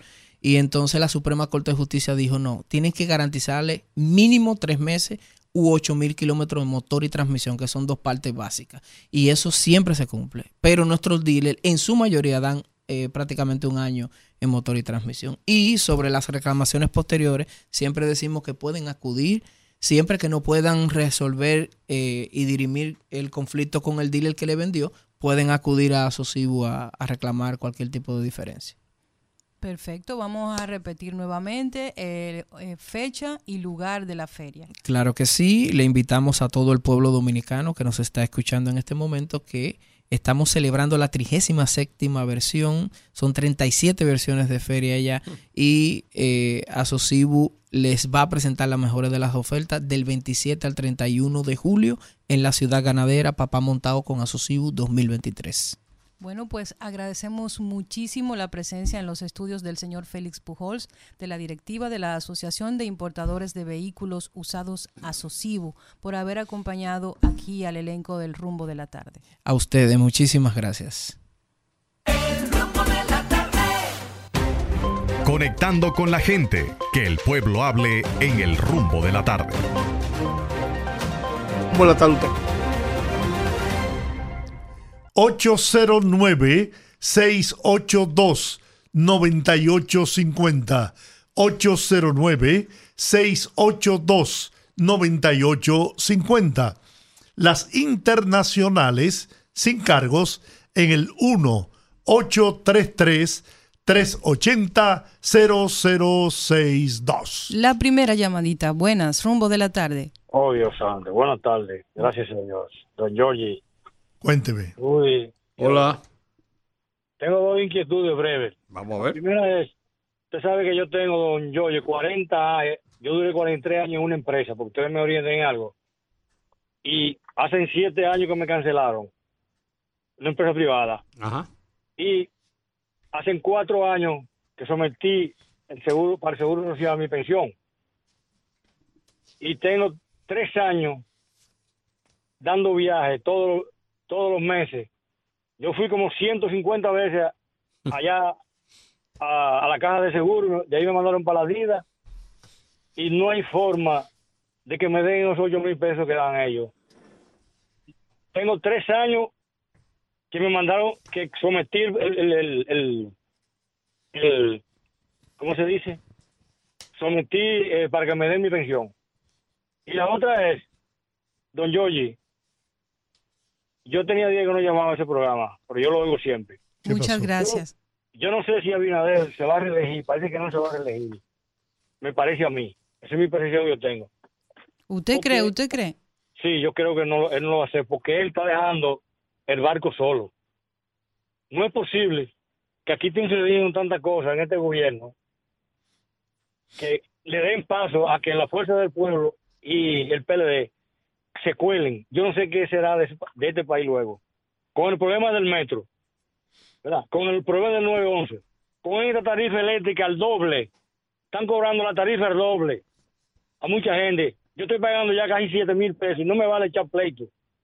El problema de- del transporte, él tiene que resolver esa. La comida no importa que esté cara, porque la gente la va a comer, siempre la comida ha estado cara. Pero hay unos, hay unos temas y el, el problema del pasaporte. A mí me dieron una cita para, ene- para enero del 24. Eso no es posible. Y yo tenía que ir en diciembre a ver a mis hijas a Miami.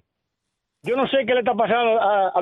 Mire, tengo Él entendido, déjeme, de- déjeme decirle algo, tengo entendido que en el tema de pasaporte, eso es porque se hace al- el- por internet, ¿no? La cita. Sí. Si usted se presenta a la dirección de pasaporte, le dan solución a su problema. Yo voy a ir a, a Si 360. lleva una reservación de, de- de un vuelo Sí, también. o lleva una, una cita, una reservación de cita para buscar una visa en una embajada determinada. Pero ya yo la, vi- la, la cita se hizo por internet. Está bien, pero no importa que ella la haya hecho. Apersónese a la dirección de pasaporte que le van a solucionar el problema. Pero tendría que ir a donde, a 360. No, a la principal en A- la a- feria. A. Vamos a llamar a, a- Capellán, Josefina a Capellán. Josefina para que nos dé esa, esa explicación. ¿Está bien? Buenas tardes. Yo sigo en comunicación, en la audiencia con ustedes. Muchas gracias. Línea Internacional, buenas tardes. Saludos familia desde Puerto Rico. Aníbal. ¿Cómo estás? Estamos bien. Eh, un poco triste por, por no ser millonario y tener que trabajar todos los días. pues. Somos Bien- dos. Bienvenido al club. Eh, una preguntita antes que nada. ¿Es verdad que el gobierno aumentó la pensión de, los- de los jubilados castrenses?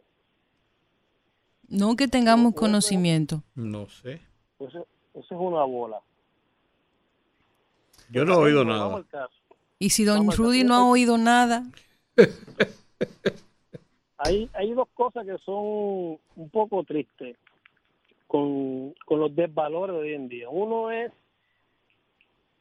el, la potestad que tiene un ser humano para creerse que tiene dominio sobre el otro, sobre su pensamiento, sobre su actual, sobre sobre cómo piensa, cómo escribe, lo que sea, con relación a eso del, del- de los periodistas. En primer lugar, no, no te hablo de un caso en específico, pero desde el, desde el pasado gobierno que se le metían a las oficinas de los, de los jefes, de los, de los redactores de prensa y, obligaban a, que un periodista se retrasara o quisiera, quisieran asfixiarle económicamente, amenazando a su jefe, a este buen charlatán que se cree Dios sobre la tierra para llamar a, a, los, a los periodistas y decirle el qué hacer y qué no hacer. Pero la otra parte también es, la otra parte también es que hay muchos enganchados y otros no tanto, uno mucho con título también, que en base a que a libertad de prensa y libertad de expresión y a democracia, cogen y, dañ- y le dañan el nombre a cualquiera. Y, muchas veces por temor, por temor, no le dan la cara y cuando le dan la cara, pues hay un choque de tren. Y en cuanto a, la- a lo legal, lo que hizo la, la fiscal Jenny, Jenny Berenice, porque me pasó un caso cercano, muchas veces nosotros vemos, o sí lo tenemos como una amenaza, pero dentro del Código Civil y dentro de lo que es la ley, puede que lo expresado por el individuo en el tono que lo dijo no caiga como una amenaza. Entonces, muchas veces el, el, el fiscal lo que hace le da una reprimenda y si le dice lo que puede o no puede hacer, pero porque sabe también que si lo lleva a un tribunal, muchas de las cosas que se dijo eh, no están contenidas. No están tipificadas. Exacto. Entonces muchas veces es- es lo, que pasa es eso también porque yo tuve una situación cercana con alguien en donde incluso, por lo menos es aquí, y aquí se echó una bandolería ahí, la persona le sacó un arma a una persona, le dijo dos o tres palabras y cuando fuimos a la policía le preguntaron que si le apuntó con el arma, dijimos que no, que si él le dijo que le iba a matar directamente, dijimos que no. Pues no, pues no, no lo quisieron coger la querella, cuando fuimos donde un abogado nos dijo lo mismo, mira, lamentablemente no hay nada, no hay nada que hacer y tal vez es el caso allá. Bueno, saludos familia. Posible. Muchas Gracias, Aníbal. gracias. Un abrazo. buenas, rumbo de la tarde. Rumbo de la tarde, muy buenas tardes. Adelante. Oiga, la esposa de mi amigo, Aquí más bien que un loco.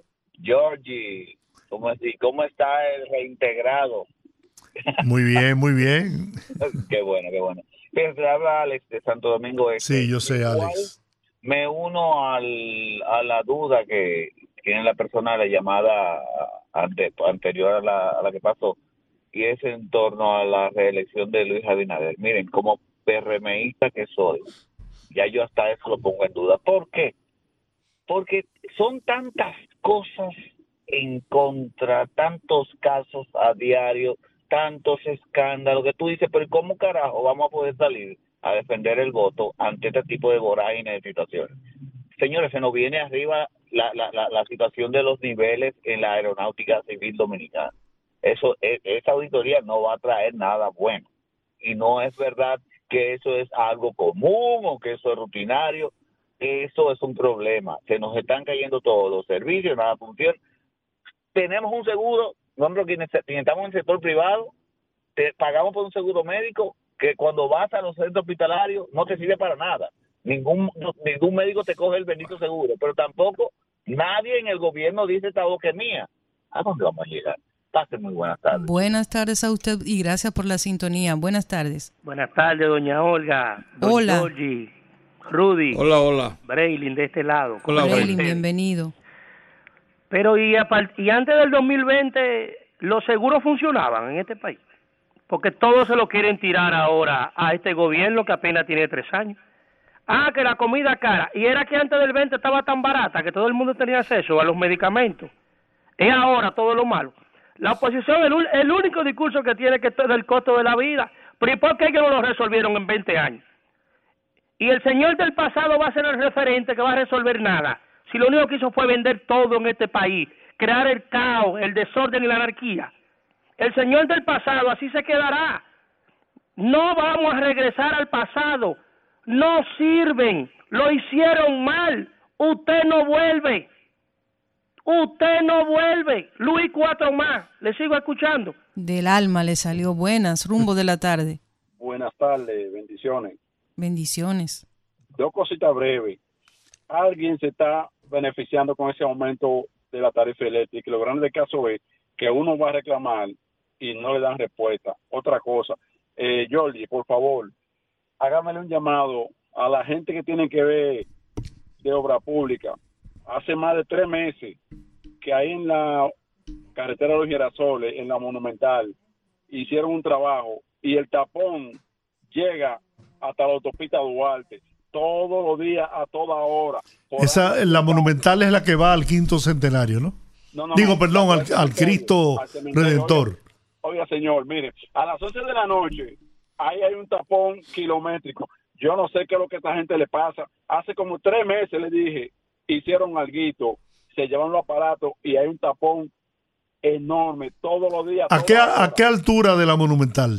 Eso es en la mentada baja de Comevaca, así lo llaman. Pero óyeme, es un desastre. Por ahí no hay quien se mueva a menos de una hora por la mañana y por la noche. Le digo que a las 11 de la noche salgo de trabajar y tengo que desviarme e irme por Fundación por Arroyo Manzano para poder llegar a Carmen Renata. Es un desastre. Bueno, vamos a hacerle llegar la información. Yo creo que el Ministerio de Obras Públicas debe saberlo, pero. Atención, Licho, Licho Matos. En la Avenida Monumental hay una situación tres meses que está generando tapones infernales. Buenas, rumbo de la tarde. Buenas tardes. Adelante. Sí, yo a veces me sorprendo con la poca inteligencia o no queremos solucionar los temas. Le digo esto porque tengo un caso de un amigo que le roban el retrovisor, pero su hija, la niña, le había rayado uno. Y cuando él va a la venta, el mismo retrovisor se lo estaban vendiendo a él. Entonces, la policía cree que en la calle patrullando se resuelven los problemas. El día que un delincuente no tenga quien le compre un retrovisor, o se hace como en Estados Unidos, que hay una base de datos, principalmente en el estado de la Florida, donde si usted roba su celular, no puede activarlo porque ese número de serie, cuando usted se lo roban, usted lo reporta la compañía, la compañía se encarga de mandarlo a una base de datos donde no se puede activar, incluso cuando va a activarlo, dicen que es robado y la persona puede ser apresada. Es para que usted vea, lo- hay cosas que no se pueden resolver. Y quiero decir que Ah, se cayó. Por favor, vuélvanos a llamar, que se ha caído la llamada. Buenas Oiga, tardes. no le tumbe la llamada a la gente. No, nunca. No haga eso, Olga. No, jamás en la vida. No te A, a Ramón Fondel que me siga llamando, sígame llamando por el telos para sacarlo, para que no se me canse, que está en lista. Bienvenida. Ya. Usted estaba medio perdida, la estábamos extrañando. Haciendo ejercicio por la tarde ahora. Ajá. Diañe, mira, Rudy, Cambió de horario en el gimnasio. se ha muerto tanta gente últimamente que uno quiere y que conoce. Ayer estaba yo en una misa de difuntos y mañana me toca otra ahí. Zafa. Mira, hubiese Te íbamos a invitar que viniera el viernes de Bellonera, pero después esa, esa revelación no. ¿Verdad que no? Mira, me hubiera gustado llamar cuando es- estaba el señor ahí. De las pensiones. Porque el- sí, porque el caso mío es demasiado particular. Sí, yo- tú lo has dicho varias veces. Fue un atraco que me, que me hizo el Estado, principalmente a la gente de Hacienda. Y ese dinero, no, yo no sé cómo yo voy a recuperar eso. Yo no sé si en esa nueva ley que hay a mí me va a tocar algo de ahí. Por otra parte, ¿ustedes vieron el caminito de, de Baja Guaniquito y Pecado Yo le dije a, a don Teófilo que le mandaran eso al Sí. que pasó por allá, porque parece que no pasó por ahí. Dueña Pilarín. Sí, para que se lo manden a él, porque como él está en campaña y él prometió otra vez, quizá ahora él entiende que la gente tiene tantos años luchando ahí porque lo necesita, no porque cada cuatro años él vaya por ahí con su burro a buscar votos. Y por otra parte, dice don Teófilo que la, la sobrina de que está en el Cabral Ibae, con los intestinos casi podridos, Dije que se la quieren mandar para su casa para que se muera allá. Le Bien. quieren dar así en esa situación. Pero es barbaridad. aquí. Por lo que están diciendo esta gente que están llamando, yo no, yo no entiendo qué es lo que piensa el PRM. El PRM cuando era el PRD trabajaba solamente para cuatro años y parece que eso lo transportaron ahora al PRM también. Buenas tardes. Buenas tardes, Jacqueline. Aló, rumbo de la tarde. Buenas tardes, Olga, George y Rudy. ¿cómo bienvenido, están? Ramón, ¿cómo Ramón. estás? Bien, bien, por fin pude coger la llamada. Miren, quiero hacer un aporte. Este es un programa que tiene una credibilidad enorme y sobre todo eh, las personas que lo componen son me merecen mucho respeto. Eh, miren, con relación a lo que estaba diciendo el joven de Asocivo, los vehículos usados tienen un problema aquí en este país. Tienen un problema aquí en este país. Yo tengo un vehículo usado. Yo tengo un vehículo usado que traje de Estados Unidos. Eh, es 2020. No voy a decir la marca porque no la voy a anunciar ahí porque no, ella no se anuncia ahí.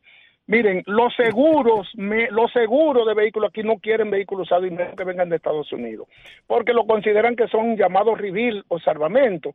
Entonces, para yo poder conseguir un seguro para este vehículo, que no ninguna de las tradicionales, que tampoco la voy a mencionar, que tampoco pagan una cuña ahí, me lo quisieron, me lo quisieron asegurar y tuve que buscar una aseguradora que no es tradicional, que es prácticamente nueva, y pagar un 30% más de lo que cuesta un seguro normal para que me lo pudieran asegurar, porque el vehículo lo consideraron reveal o salvamento. Entonces, los amigos de Asocivo deben de decir la verdad.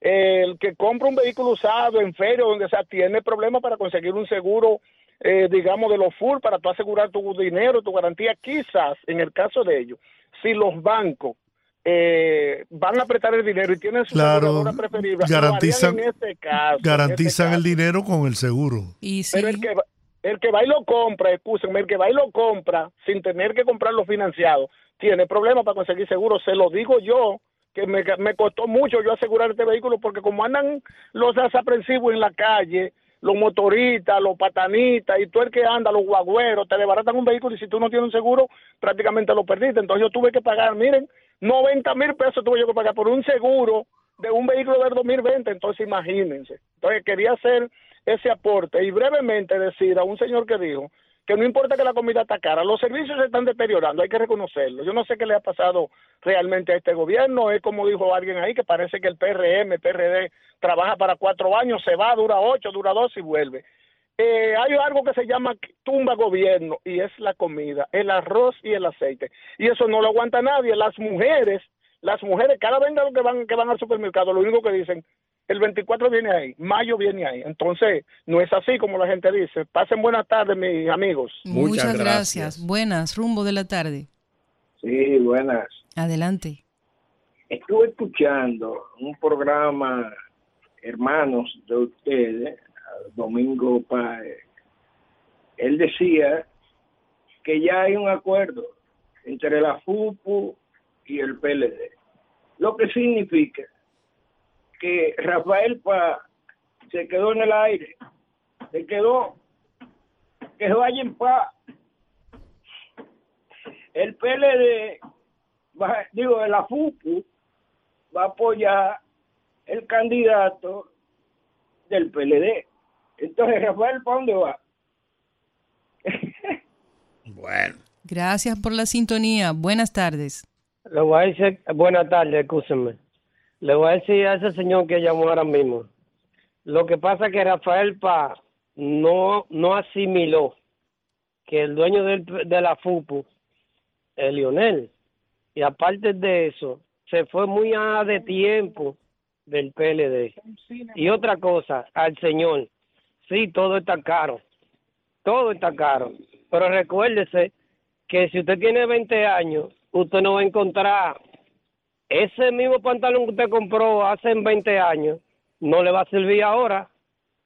Pero aparte de eso, aparte de eso, la gente, la juventud, principalmente, lo que está yendo a los negocios, a los colmados a los colmadones, a la discoteca, para después estar criticando y doliéndole y cogiendo fiado con los domingos y los lunes en los colmados.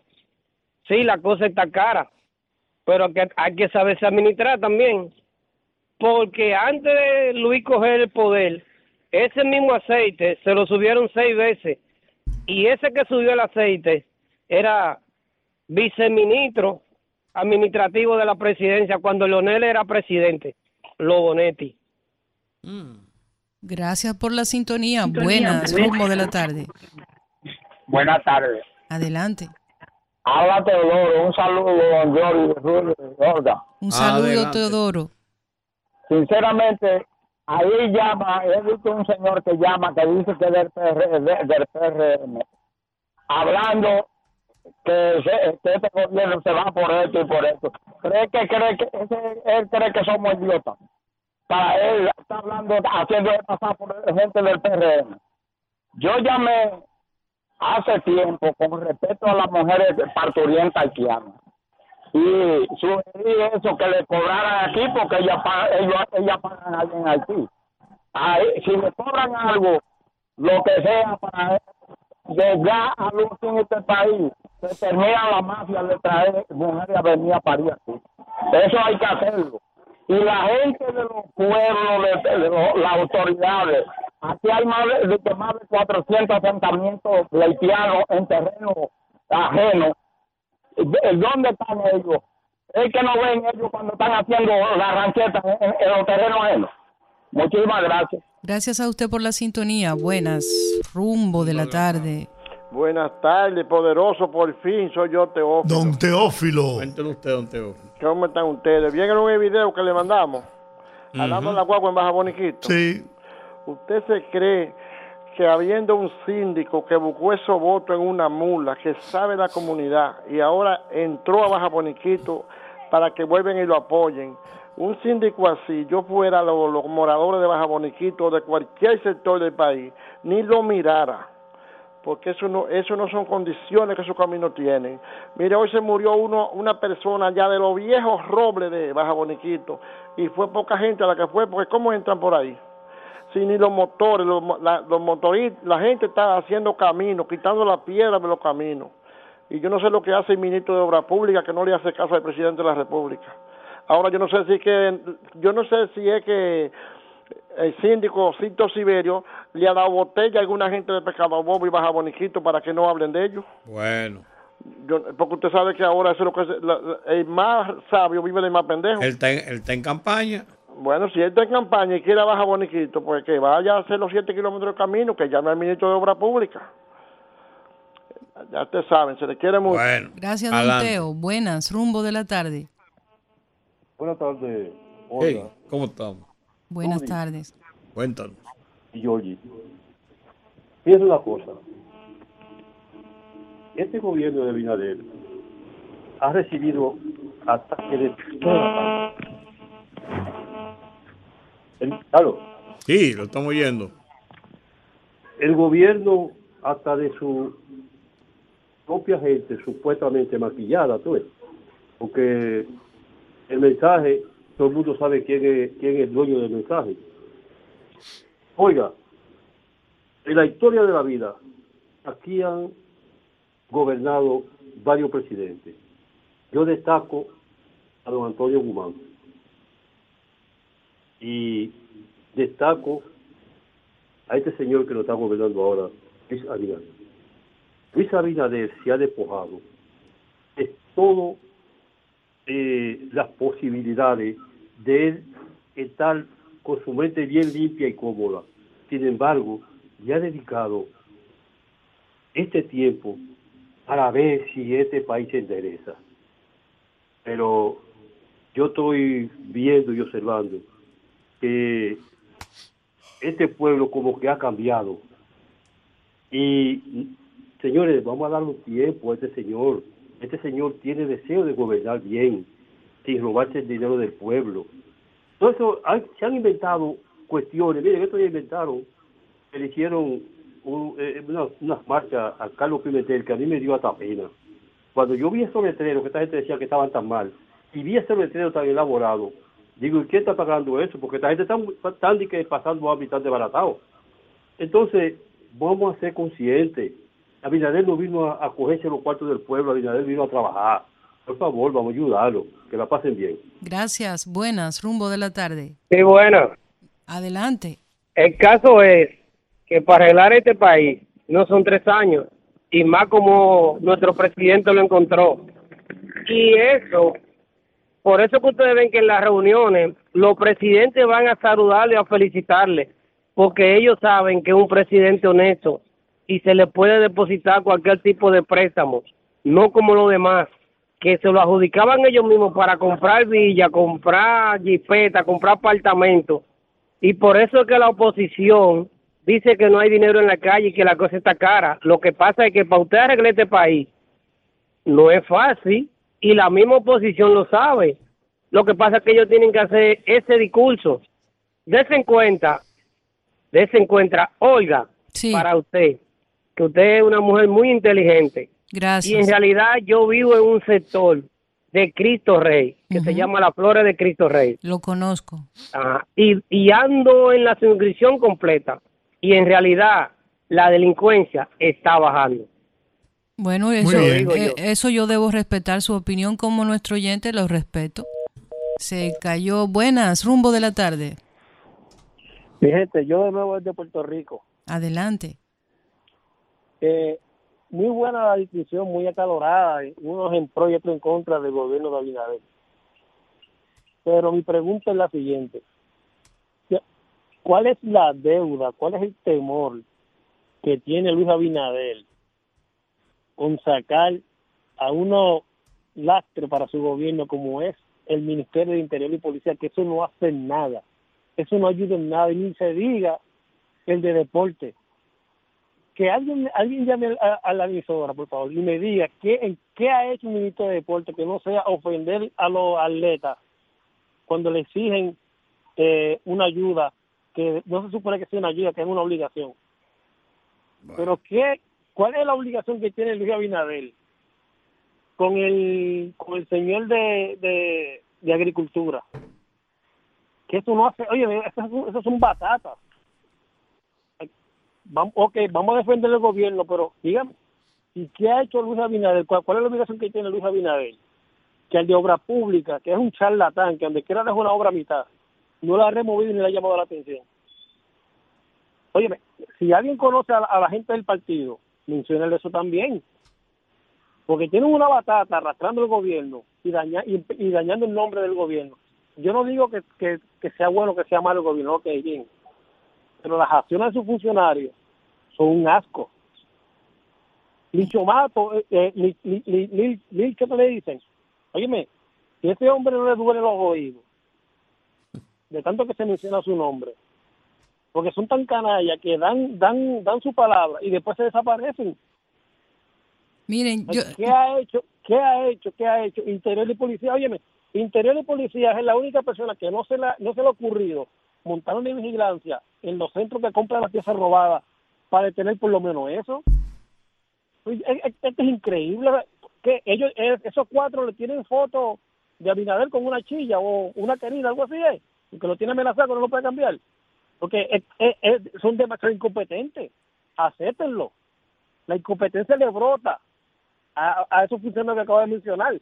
Son incompetentes. Le guste o no le guste a la gente. Son incompetentes.